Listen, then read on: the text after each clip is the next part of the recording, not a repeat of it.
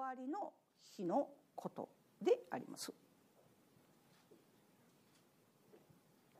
その日稲妻が東から出て西にひらめくようにイエス様は再び来られます。その日天と地はすべて消え去ってなくなり終わりが来ます。ここで語られているのは終わりの時代とか終わりの時ではなくてその日に全てが成就されます。ある人はその日というのは神にとっては一日は千年のようであり千年は一日のようであると語られているようにその日というのは文字通りの一日という意味ではないというふうに理解しておられる方もいらっしゃいます。創世紀の初めに神が天と地と創造された第一日というのを文字通りの一日ではなく千年かもしれないね。6日間で全てが作られたということは考えられない。あの一日は千年のことではないだろうか。でも私は聖書の言葉通りを信じるものでありたいなと思っております。それと同じようにその日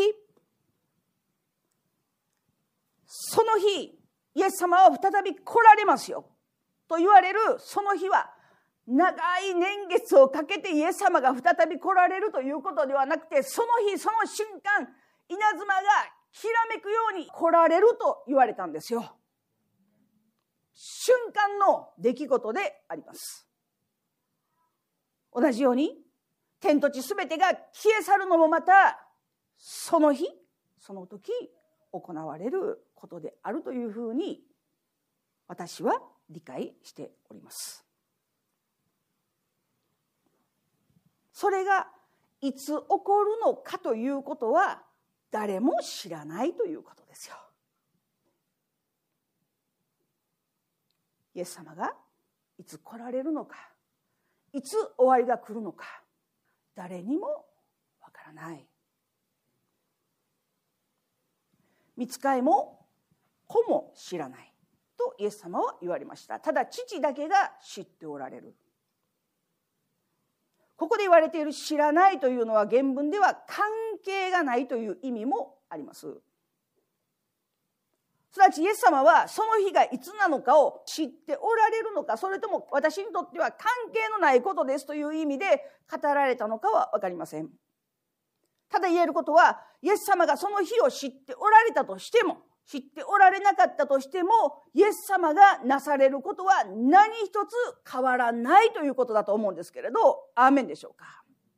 もし私たちがイエス様が来られる日を知っていたとしても、知らなかったとしても、私たちが今日しなければならないことに何ら変わりはないということを知らなくてはならないと思うんですけれど、アーメンでしょうか。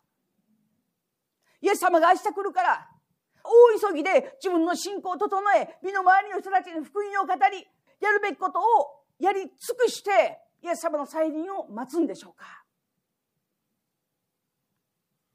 私たちは神を信じる者として、いつ主が来られてもいいように備える賢いものでありたいと願うんですけれど、アーメンでしょうか。イエス様にとってただ父なる神様の御心を成し遂げること。その身を捧げること全人類の贖いとして十字架で死ぬことそれがイエス様のなすべきことでした。そしてイエス様は私たちに対して語られました。ですから目を覚ましていなさい。ですから目を覚ましていなさい。あなた方の主が来られるのがいつの日なのかあなた方は知らないのですから。私たちは終わりの日に向けて何をしなくてはならないんですか？イエス様語られました。目を覚ましていなさい。ここで言われた目を覚ましていなさいというのはもちろん霊的に眠ったような状態であってはいけない。10人の乙女が5人が眠ってしまったように私たちは死が来られるのを目を覚まして油を備えて精霊に満たされて待ち望んでいなくてはならないという意味もあると思います。でもそれ以上に目を覚まして目をしっかりと開いて注意深く見なさいという意味があるのではないかなと思いますよ。じゃあ私たちは目を覚ましてしっかりと注意しながら何を見なくてはならないんでしょうかそれは時代を見るということです。さらに言うならばこの時代で起こることそれら全てのことを目を覚まして注意深く見なければならないいうことであります。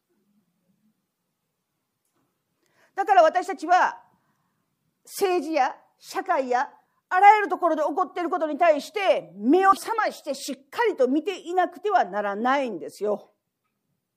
イエス様語られましたマタイの福音書の24章32節から33節一軸の木から教訓を学びなさい。枝が柔らかになって葉が出てくると夏が近いことがわかります。同じようにこれらのことをすべて見たらあなた方は人の子が戸口まで近づいていることを知りなさい。私たちは戦争や戦争の噂を聞くでしょう。今現実的にロシアとウクライナ中国が台湾を攻めるのではないかとも言われています。北朝鮮が韓国に争いの噂やまた現実的に戦争が起こっていることを私たちは聞いています。知っています。でも聖書は教えています。まだ終わりではありません。あちこちで飢饉や地震が起こります。トルコでも大きな地震がありまだ余震があると言われています。でもしっかりと見なくてはなりません。まだ終わりではありません。互いに裏切り合ったりここで言われている互いにというのはクリスチャン同士でということです。クリスチャン同士で裏切ったり憎み合ったりするようになるかもしれない。いやなるだろう。なるんです。教会の中で分裂や分派やさまざまなことが起こるかもしれない。でも注意していただきたい。まだ終わりではありません。この世が始まって以来また今後起こることがないほどの大きな苦難が起こってくるでしょう。クリスチャンに対して。でもまだ終わりではありません。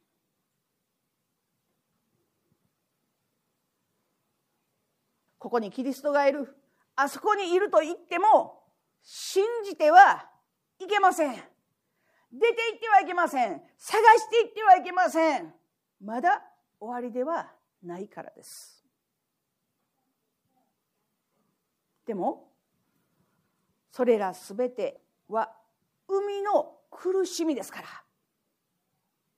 赤ちゃんが参道を通って出産間近のように戦争や噂や飢饉や地震やさまざまなことを見たら人の子がすなわちイエス様が戸口まで近づいていることを知りなさい。それが重要なことです。だから私たちは目を覚ましていなくてはならないんです。眠ったような状態でいてはならないんです。注意深く注意深く見なくてはならないんですよ。もし私たちがマタイの福音書の24章一節から起こるさまざまなことを見たならば新しい命はすぐ目の前まで来ているということを悟るべきです。何度も何度もお語りしていますけれど週末の話をするとついつい恐れたり怖がったりするようなこともあるかもしれないでも神様が前もってあらかじめ教えてくださったのはそれで終わりではないからですよ。世界が終わってもこの世が終わっても私たちにとってはその終わりは永遠への始まりであるということを心から感謝をしたいと思います。だから私たちは新しい命を待ち望むんです。どんなに辛くても、どんなに苦しくても、迫害や困難が起こっても私たちはその向こうにある神様の新しい命を待ち望むものでありたいと思うんですけれど、アーメンでしょうか。希望のない忍耐は神が求めておられるものではありません。忍耐のない希望もまた神が求めておられるものではありません。私たちはその忍耐の向こうにある神様の希望を望みとしていくものでありたいと心から願います。さまざまな出来事が起こっているのを見たらイエス様が人の子が扉のすぐそこまで来ておられるということを知りなさいすごくないですか？戦争の場面とか地震の場面とか何度もそれを見ると苦しくなりますよね。辛くなりますよね。ある人はトラウマのように感じるかもしれない。でもそのことを見たならばイエス様が一歩また近づいておられる。また一歩近づいておられる。そしてそれら全てのことが過ぎ去ったならば扉が開かれるように主が再び来られるのを見るんですよ。私たちが生きている間に主が来られたらですよ。私は見たい。でも再臨の前には漏れなく苦しみがついてくるどっちがいいですかね今しんどいた方がいいのかそれとも観覧を通って「はいイエス様や!」って言う方がいいのか、まあ、大事なことは私たちに選ぶ権利はありませんいずれにしても全てのことの終わりには希望があります確かに終わりの日がいつなのかはわからないことですよ。でもいつ頃なのかということは知ることができます。先ほどお読みしたマタイの福音書の24章32節から33節の御言葉をもう一度お読みいたしますけれど「一軸の木から教訓を学びなさい」枝が柔らかになって葉が出てくると夏が近いことがわかります同じようにこれらのことを全て見たらあなた方は人の子が戸口まで近づいていることを知りなさい。と語られました。一軸の枝が柔らかくなって歯が出てきたら夏が近いんだということが分かるようにさまざまな出来事を見る時に私たちは主が近いんだということを知ることができるということですよ。皆さん日本を象徴する花。は何かご存知でしょうか？桜ですよね。ラグビーのユニフォームにも桜のマークがね入っています。ウクライナの国を象徴する花は何か？ひまわりですよね。そしてイチジクはどの国を象徴しているものでしょうか？イスラエルですよ。今日本でもイチジクの木を購入しようと思ったら「かっこイスラエル」と書かれているのをご存知ですか？イチジクといえばイスラエル。イスラエルといえばイチジクなんですよ。今日家に帰って聖書を読んでいただきたいですけれどイエス様がイチジクの木に向かってこの木は呪われよと言われてその木が枯れていたという話がありますよね。いつイエス様がその木に対して呪われよと言われたのかを聖書を読んでみてください。一軸はイスラエルを意味するものであります。ですから私たちはイスラエルの情勢を注意深く見ていなくてはならないというのも一つの考え方であります。でも注意すべきこと。最重要事項は今日読みした御言葉にあるように御国のこの福音は全世界に述べ伝えられ全ての民に明かしされそれから終わりが来ます。とイエス様は言われました。そしてマタイの福音書24章34節を見るとこれらのことが全て起こるまではこの時代が過ぎ去ることは決してありませんとも言われています。じゃあこの時代が終わる条件は何ですか？全ての国民に福音が述べ伝えられることです。私たちはいつの日にそのことが起こるかわからない。いつの日にイエス様が来られるのかわからない。いつの日に終わりが来るのかわからないけれど、ただ、このことはわかります。それは、すべての福音が、聖書が語る喜びの訪れが、全世界で述べ伝えられた後に、終わりの日が来るということです。この世界は大統領とか総理大臣とかその国のリーダーたちによって動かされているように見えます。身勝手な指導者たちによって戦争が起こり領土が奪われ多くの人たちが亡くなっているという事実があります。世界はますます混乱していくことでしょう。でも本当の意味でこの世界を治め支配しておられるのは神様ご自身であるということを心から感謝をしたいと思います。神様にとってそんなこと知らなかったということは何もないんですよ。何もないんです。私たちが家の中で語ったこと、流した涙、苦しみや喜びや感謝や嘆き、すべてのことを主は知ってくださっているということを心から感謝します。神様が神様であることのゆえんは全世界というこの大きな大きなことも知っておられるけれど日々私たちが過ごしている小さな小さな出来事でさえも心配ってくださるお方であるということを心から感謝をしたいと思います。そんな小さなこととか、そんな些細なこととか、そんなちっぽけなことで何言うてんのというお方ではないことを心から感謝をしたいと思います。神様はこの全てを治めておられるお方です。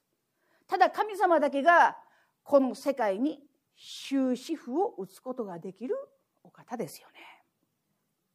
その日その時は誰も知りません。見つかりも知りません。子も知りません。ただ父だけが知っておられます。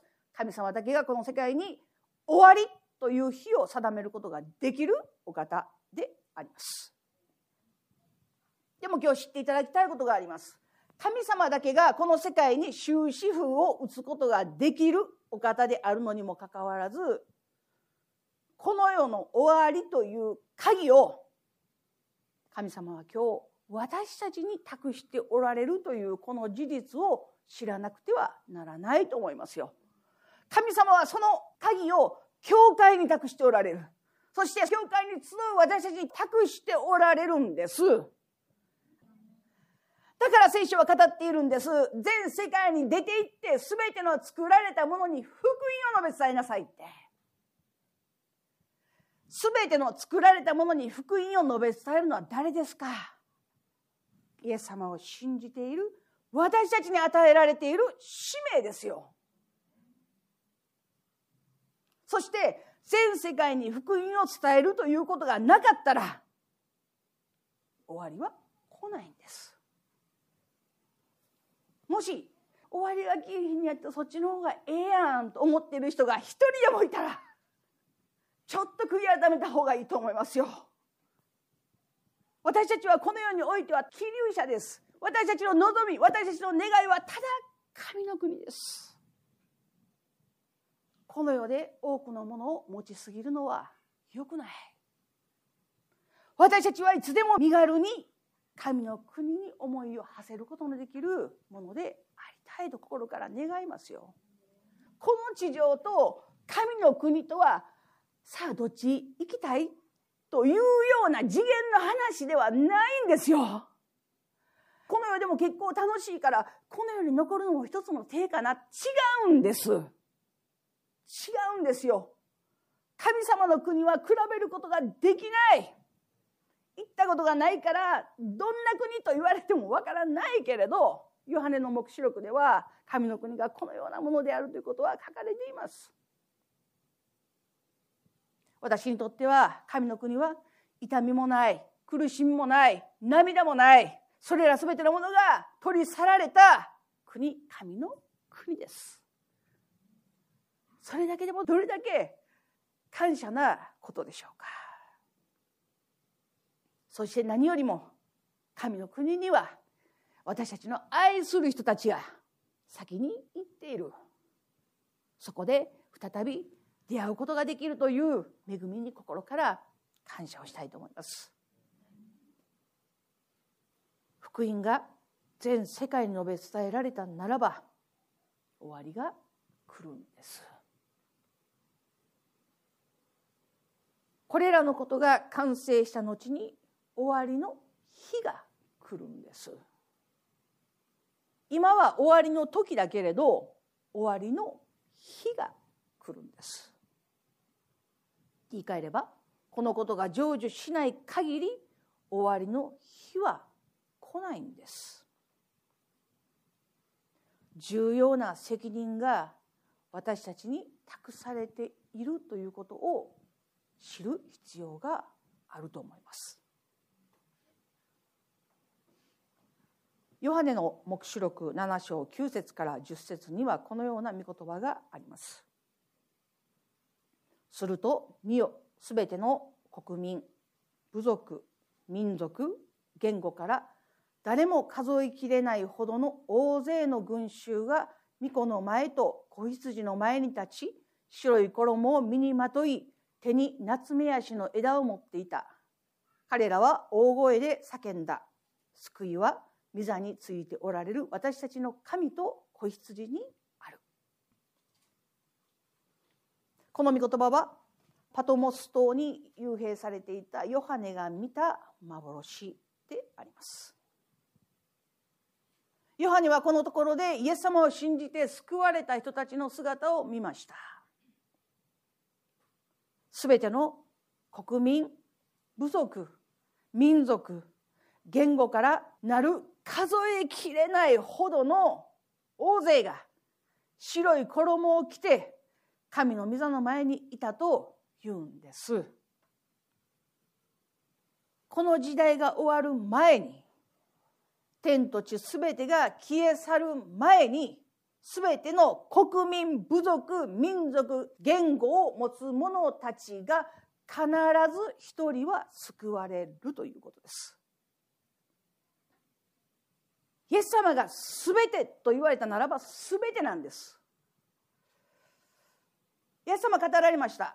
全ての国民、全ての部族、全ての民族、全ての言語から数えきれないほどの大勢が白い衣を着て神の御座の前にいたというんですよ。すなわちある国は多く、ある国は少なく、ある民族は多く、ある民族は少なくということはあるにせよ、最低一人は必ず全世界の中から救われているということの証明であります。なぜなら、イエス様は特別な人だけのために死なれたわけではないからですよ。イエス様は全ての人の苦しみを身によって十字架にかかられました。すべての人のためにというのは文字通り全ての人のためにです。その全ての中に今日私がおり皆さんがおり一人一人がいるから今日私たちは救われているのではないんですか。だからイエス様語られました。全ての作られたものに福音を伝えなさいって。誰に語られたんですか？先に信じている私たちに対して語られていることです。イエス様が全ての作られたものに福音を伝えなさいと言われた全ては文字通り全てなんですよ。福音を伝えるイコール死を意味するような国は今はちょっといいんじゃないんですか？そこに行く必要はないんじゃないんですか？と言うということの意味ですよ。すべての作られたものに福音を述べ伝えなさい。私たちに与えられた使命です。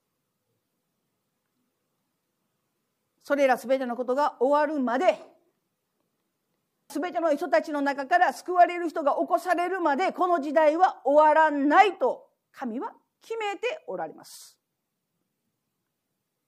それがイエス様が全人類の罪の生贄として贖いとして捧げられたということの意味だからですよ。教会はそして私たちはこの責任を担っています。とてつもなく重要な責任を担っているんです。私たちはクリスチャンとして祈らなくてはなりません。聖書を読まなくてはなりません。精霊に満たされなくてはなりません。もちろん聖書も学ばなくてはなりません。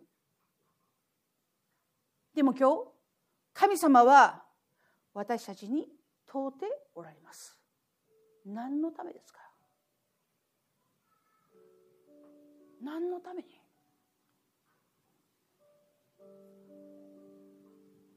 何のために祈っているんですか？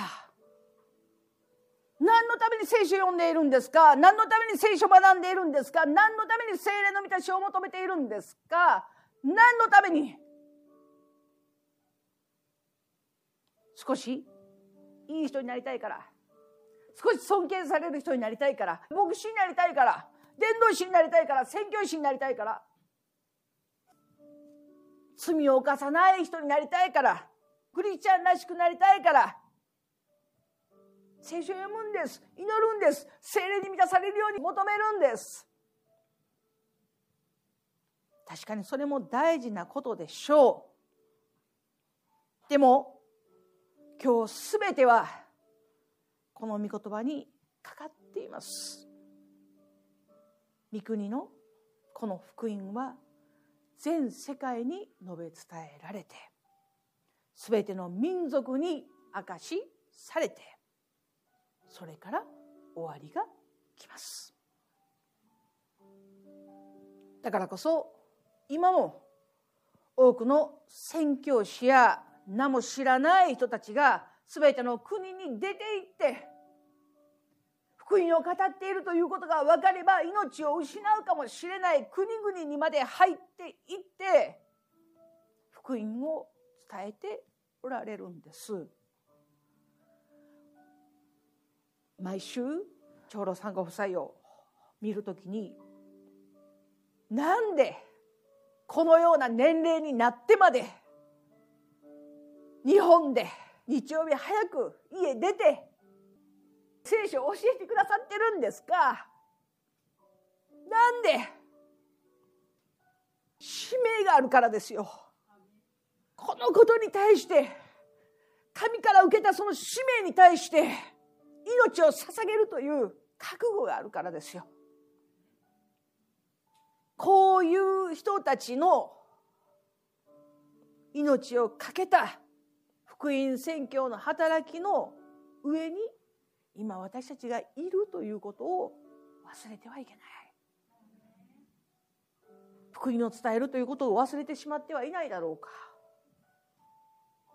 クリスチャンであるということのゆえに安住していないだろうか。たくさんの血が流されているのにもかかわらずその結果私たちが救われたのにもかかわらず血を流すことが嫌だというならばどのようにして福音が述べ伝えられていくんでしょうか。神はこの時代を終わらせる鍵を私たちに託しておられます。正直に申し上げると私にはトラウマがあります。伝道という言葉を聞くとねなんかちょっと嫌っていうね牧師がそんなこと言うと何を言ってんやと思われるかもしれないんですけど救われた教会にいた時熱心に奉仕しましたけれどだんだんと教会が変わっていき伝道することがまるでノルマのように教会を離れる終わりの時には伝道しなければ救われないと語られていました。でも皆さん知っていただきたい。救いはただイエス・キリストが私のために死んでくださったこと。イエス・キリストがよみがえられたこと。そしてイエス・キリストだけが私の神ですと告白することによってのみ救われます。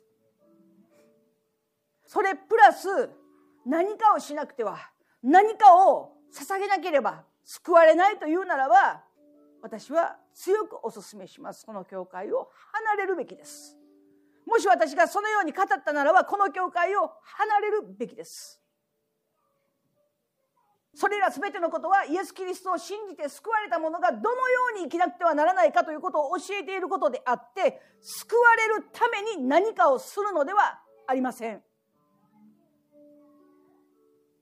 でも私にトラウマがあろうとなかろうと今主は語っておられます。全ての作られたものに福音を述べ伝えなさいって。もし全てのクリスチャンがこの御言葉を省いているとするならば神様恵みです愛です許しです祝福です。経済の繁栄与えてくださいます。病癒してくださいます。問題解決してくださいます。神様素晴らしいね。いいね。最高やね。ただそれだけで全ての作られたものに福音を述べ伝えなさいというこの使命を忘れているというならばそれは目的地を知らないで爆走し続ける車のようなものですよ。何をしているのかわからない。どこに向かっているのかわからない。パウロは？それを競技をするものに例えているんじゃないんですか。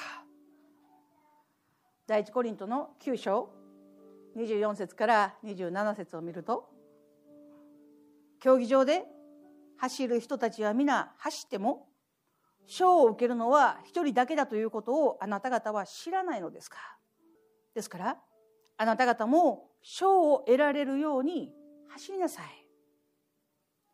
競技をする人はあらゆることについて節制します。彼らは朽ちる冠を受けるためにそうするのですが私たちは朽ちない冠を受けるためにそうするのです。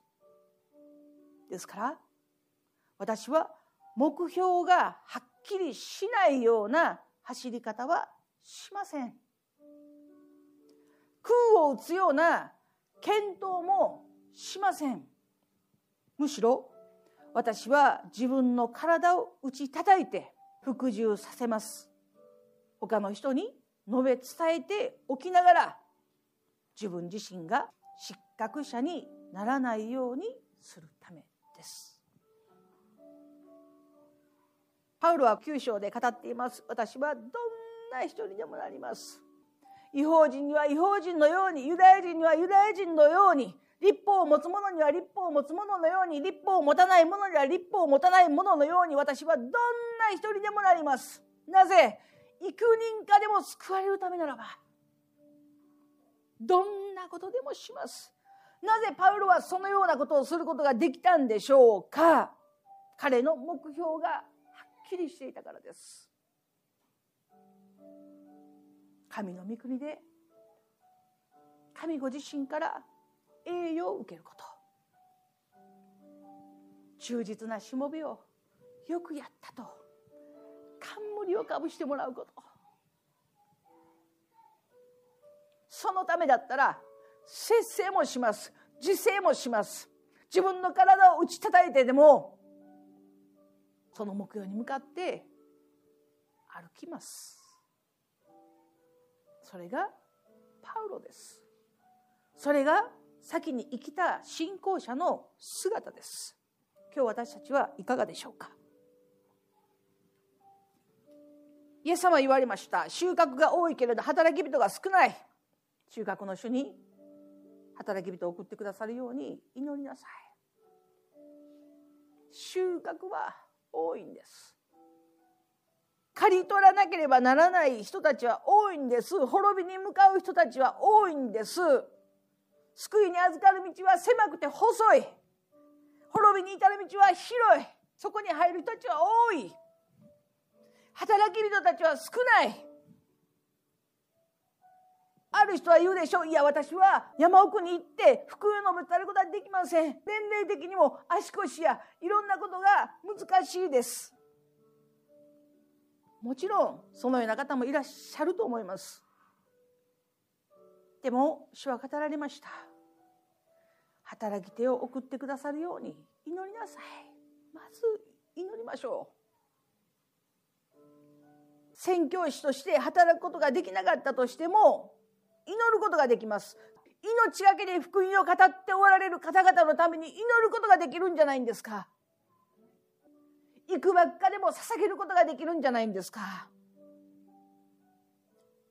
いや何よりも今私たちが無人島でたった一人で住んでいるということでなかったら今私たちがいる場所は全世界の中の一部じゃないんですか？そして手を伸ばしたら届くところにいる人たちは全世界の一部の人たちじゃないんですか？山奥に行けなかったら行かなくてもいい。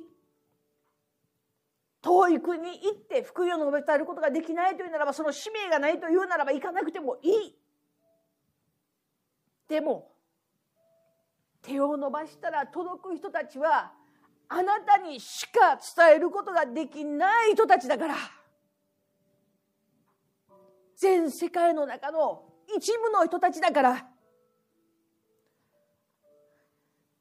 その人たちに福音を述べ伝える使命が私たちに与えられているのではないでしょうか。たった一人に福音を述べ伝えることが終わりの日の一歩。一歩近づく行為につながっているということを心から感謝をしたいと思います。この福音は全世界に述べ伝えられて全ての民族に明かしされそれから終わりが来ます。それからイエス様に出会うことができます。今私たちはイエス様を信じていますしおぼろげにしかわからないこともあるかもしれないけれどその時ははっきりとイエス様を見ることができます。福音が全世界に伝えられることが終わりの日の一つの印だとイエス様語られました。福音は全世界に述べ伝えられるとイエス様が語られたならばそれは必ず成就します。今日私たちに問われていることはあなたはそのために何をするんですか？ということです。お祈りいたします。イエス様ありがとうございます。そのために私たちは何をするんでしょうか？なぜ祈り？なぜ聖書を読み？なぜ聖書を学び？精霊の満たしを求め。なぜ？聖霊様はどのような迫害の中にあっても耐え忍ぶことのできる力を与えてくださるお方であるということを心から感謝します。時が良くても悪くても神の御言葉を述べ伝え神の知恵に満たされてイエスを証しすることのできる力を備えてくださるお方であるということを心から感謝します。ただ単に自己満足のために私たちは聖書を読み祈り精霊の満たしを求めているのではないということをどうぞもう一度今日私たちに教えてくださいますように心からお願いいたします。その時私たちは何をするんですか？そのために私たちは何をするんですか？もう一度自分自身に問うことができるように主をどうぞ助け導いてください。全てを主に委ねます。感謝して愛する主イエスキリストの皆によって2枚にお祈りをお捧げいたします。